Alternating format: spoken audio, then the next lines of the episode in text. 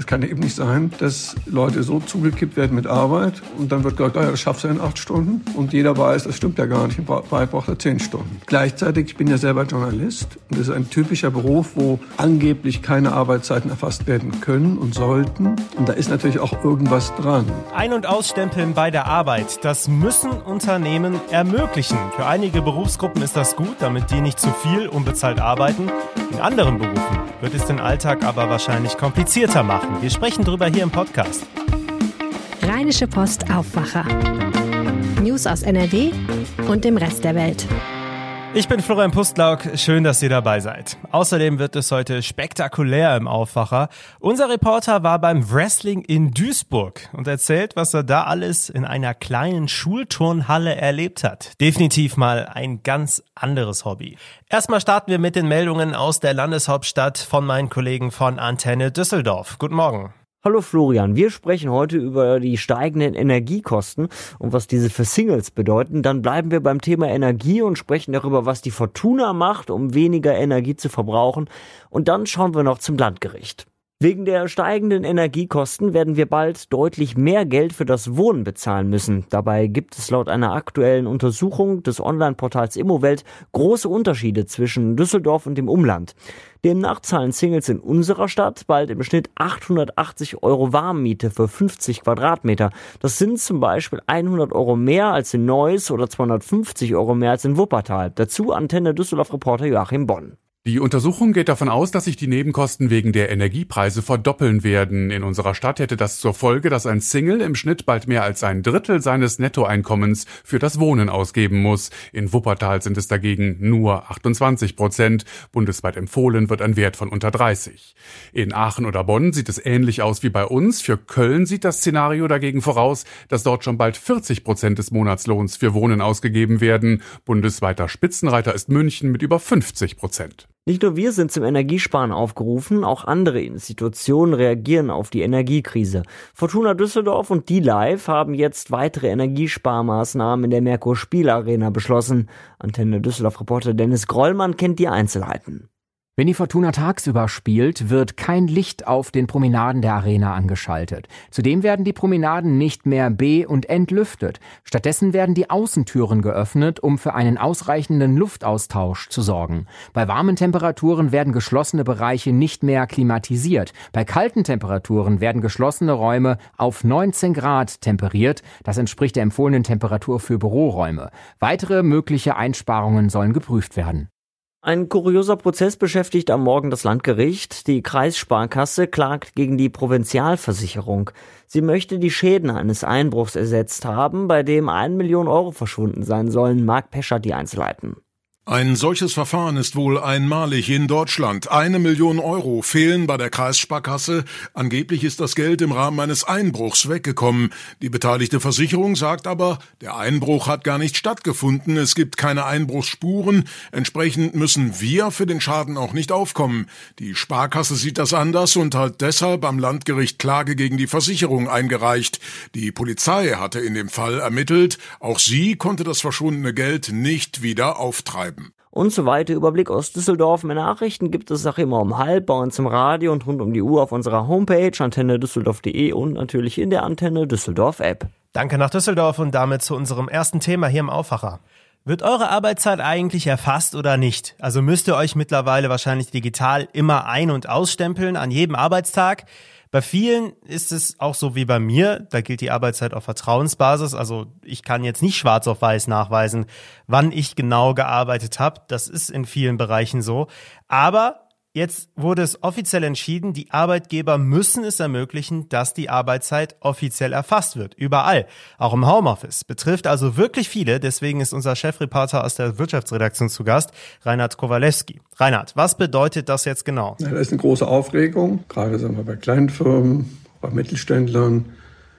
Und die Großkonzerne haben all das Problem, die sogenannten Tarifangestellten. Da gibt's fast immer eine Arbeitszeiterfassung. Also bei diesen ganzen mittleren Typen, so die ganzen Akademiker, da gibt es dann immer die sogenannte Vertrauensarbeitszeit. Also sprich, es wird nicht genau erfasst. Und das ist sowohl im Büro wie auch zu Hause. Wir haben jetzt zwei Jahre massenhaft Homeoffice gehabt wegen Corona, wo natürlich erst recht nicht geguckt wurde, ähm, Macht er seine Arbeit abends um acht, macht er es um neun? Wie viel Stunden arbeitet der oder die? Das ist alles. Und jetzt wurde eben nochmal einmalig festgelegt, das EU-Urteil, das schon lange her ist, es gilt einfach. Es gibt eine Pflicht zur Arbeitszeiterfassung. Das ist an sich eine banale Sache. Das steht in einem Urteil der Europäischen Union und so ist es eben. Ja, es hängt, glaube ich, auch immer vom Job und von der Art der Anstellung ab, welche Auswirkungen so eine Arbeitszeiterfassung am Ende haben könnte. Also ich glaube, bei Teilzeitarbeitern ist das noch extremer, dass die irgendwie geschützt werden müssen, und zwar auch in jetzigen Zuständen, weil das kriegt oft keiner mit, ach wie, der arbeitet nur drei Tage in der Woche oder zwei Tage. Also sie werden dann auch an anderen Tagen angerufen oder kriegen Arbeit. Oder wenn Leute immer mittags um eins gehen, dann kriegen sie trotzdem um zwölf Uhr irgendeine Arbeit. Also es gibt sehr oft Teilzeitarbeitnehmer, die deutlich mehr arbeiten und die dann auch Probleme damit haben, Nein zu sagen.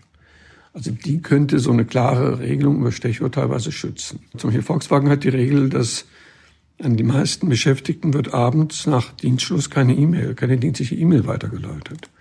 Damit die Leute nicht auch noch abends immer ihre ganzen E-Mails bearbeiten. Also sind ja alles so Sachen, angenommen, du kriegst dann noch drei Mails abends. Machst da schnell die Uhr auf, an und sagst wieder, ich, ich arbeite jetzt fünf Minuten oder machst du es nicht. Ja, genau, sowas kenne ich sehr gut. Ich bin da auch zwiegespalten. Was fangen wir jetzt damit an? Findest du diese grundsätzliche Arbeitszeiterfassung gut? Also ich muss wirklich sagen, dass ich da hin und her gerissen bin.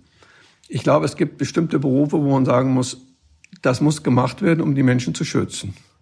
Das kann eben nicht sein, dass Leute so zugekippt werden mit Arbeit und dann wird gesagt, ja, das schaffst du in acht Stunden. Und jeder weiß, das stimmt ja gar nicht. In Wahrheit braucht er zehn Stunden.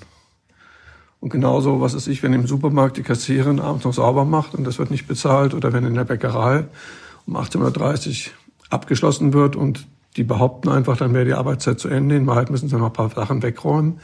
Da muss man sagen, da muss man dann auch ehrlich sein und sagen, nee, da müssen wir eben ein bisschen mehr bezahlen. Vielleicht werden dann auch manche Produkte ein bisschen teurer. Das halte ich alles für denkbar. Gleichzeitig, ich bin ja selber Journalist und das ist ein typischer Beruf, wo angeblich keine Arbeitszeiten erfasst werden können und sollten.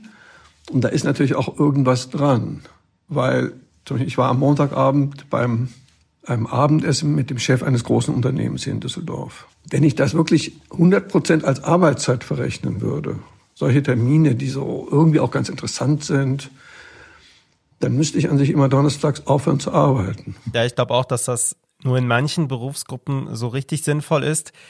Wobei es ja auch so war, dass gerade während der, zu Beginn der Corona-Pandemie, wo wirklich viele im Homeoffice waren, viele im Homeoffice auch noch mal mehr gearbeitet haben als im Büro.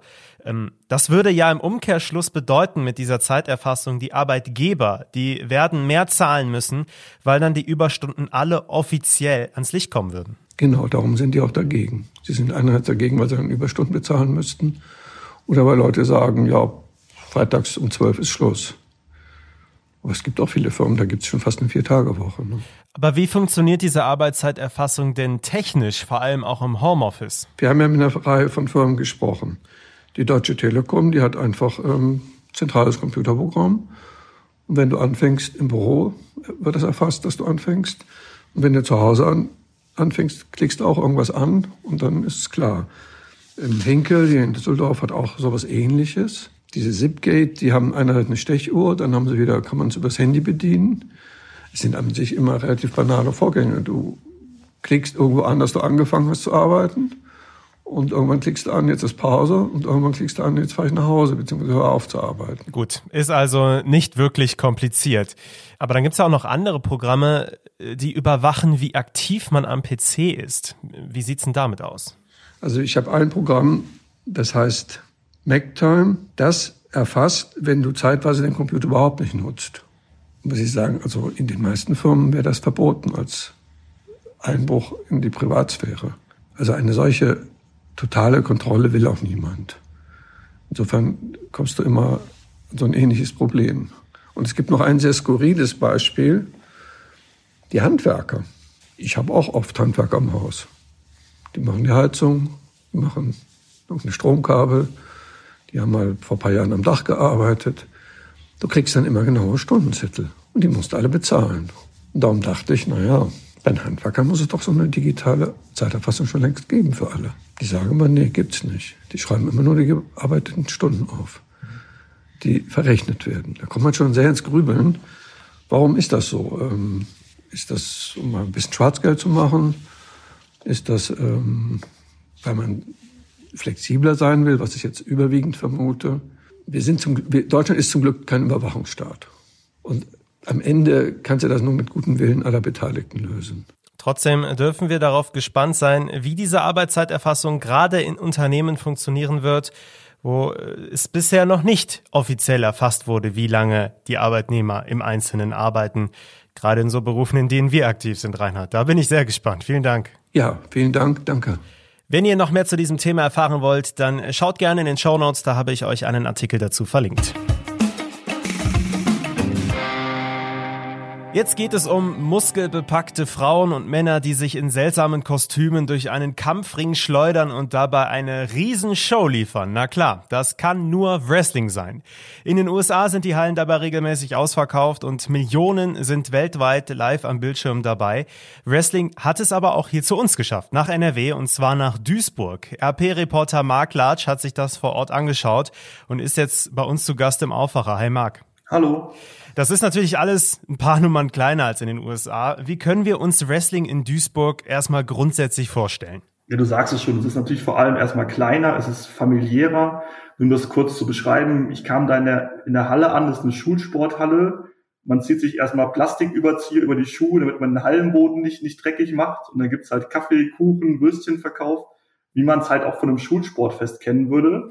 Aber es gibt eben auch einen Ring, eine kleine Leinwand, einen kleinen Merchandise-Stand und halt Stuhlreihen für die Zuschauer. Für einen wie mich, der jetzt nur so ein paar Highlight-Videos aus den USA kennt, äh, wie heftig wirkt Wrestling denn in so einer kleinen, du sagst es, Schulhalle? Also der Trick ist ja, dass die Kämpfe möglichst echt aussehen. Ja, das kommt auf den Kampf natürlich an. Ne? Es ist auch, sind natürlich verschiedene Rollen immer angelegt, wie beim Wrestling halt auch üblich. Manche Kämpfe, die leben dann mehr vom Humor, von den Rollen, wie die Leute darauf reagieren. Es gab aber auch Kämpfe, wo es wirklich akrobatisch ziemlich stark zuging. Also da sind Leute von vom obersten Ringseil gefallen, haben Tische und Stühle hervorgekramt, haben sich sogar in, in der Pause im Zuschauerraum geprügelt. Also da war man schon sehr nah dran, hat schon sehr viel auch damit miterlebt. Es gab kreative Figuren, es gab einen Zug, es gab eine Rolle, das war der letzte Ostdeutsche mit Ampelmännchen, Hammer und Sichel auf der Hose. Also da wurde auch schon für so eine kleine Veranstaltung mit sehr viel Liebe alles vorbereitet. Mhm. Also die Kämpfer, die wirken beim Wrestling ja meist sehr böse und hart, gerade mit diesen Verkleidungen. Ähm, wer macht denn bei diesem Duisburger Verein so mit? Ich habe ja schon das Familiäre angesprochen, das gilt fürs Publikum, genauso für den, für den Verein. Das sind so, es ist eine Mischung aus Wrestling-Bekloppten, die auch von einem relativ großen Einzugskreis dahin fahren. Und das, da ist alles Mögliche dabei. Ich habe auch den, den Promoter Klaus Stahl kennengelernt und den Wrestler Marcel Dehnboy, über den der Text ja auch, auch geht. Und dieser Marcel Dehnbar, so sein Ringname, ist eher so der Typ Teddybär. Also es ist keiner, den man sich irgendwie im Wrestling-Ring vorstellen würde. Und das macht seine Rolle ja auch aus, dass quasi so ein, so ein Normalo mit ein bisschen Übergewicht da auch im Wrestling-Ring steht und einfach da seine große Show abliefert. Den Text, den du gerade erwähnt hast, das ist dein Text über die Duisburg Dockers, den verlinken wir natürlich auch bei uns in den Show Notes. Ähm, jetzt sind die Wrestling-Shows ja recht klein, das sind so 100 Zuschauer, die in so eine Halle passen.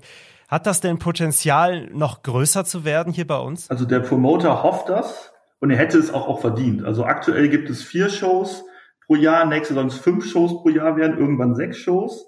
Und das auch die Hoffnung, dass so ein bisschen was auch von der WWE, das ist die größte Wrestling-Promotion in den USA, auch rüberschwappt. Weil die haben jetzt in Europa auch wohl neue Pläne, wollen das ein bisschen ausbauen.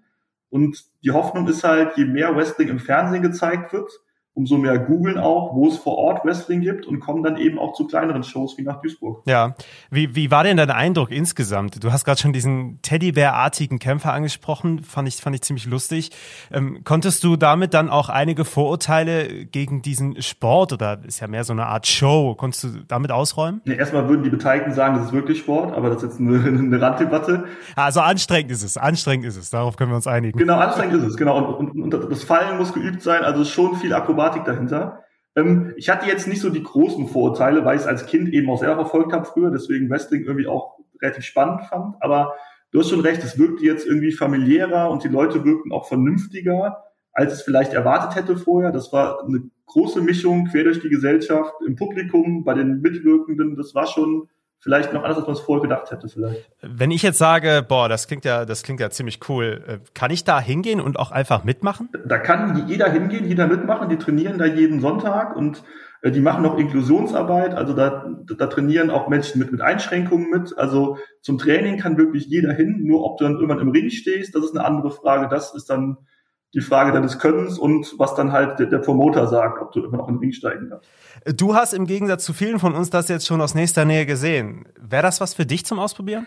Ich glaube, ich bleibe bei der Zuschauerrolle. Also es sah schon teilweise auch dann eher nach großen turnerischen Fähigkeiten aus, bei zumindest einigen der Kämpfer und Gerätetoren war jetzt schon zu Schulzeiten nicht meins. Also ich glaube, ich bin da vielleicht woanders besser aufgehoben. Alles klar. Marc Latsch hat für uns eine Wrestling-Show der Duisburg Dockers besucht. Vielen Dank. Gerne. Ja, der heutige Aufwacher ist ein perfektes Beispiel dafür, wie unterschiedlich die Themen tagtäglich hier bei uns im Podcast sind.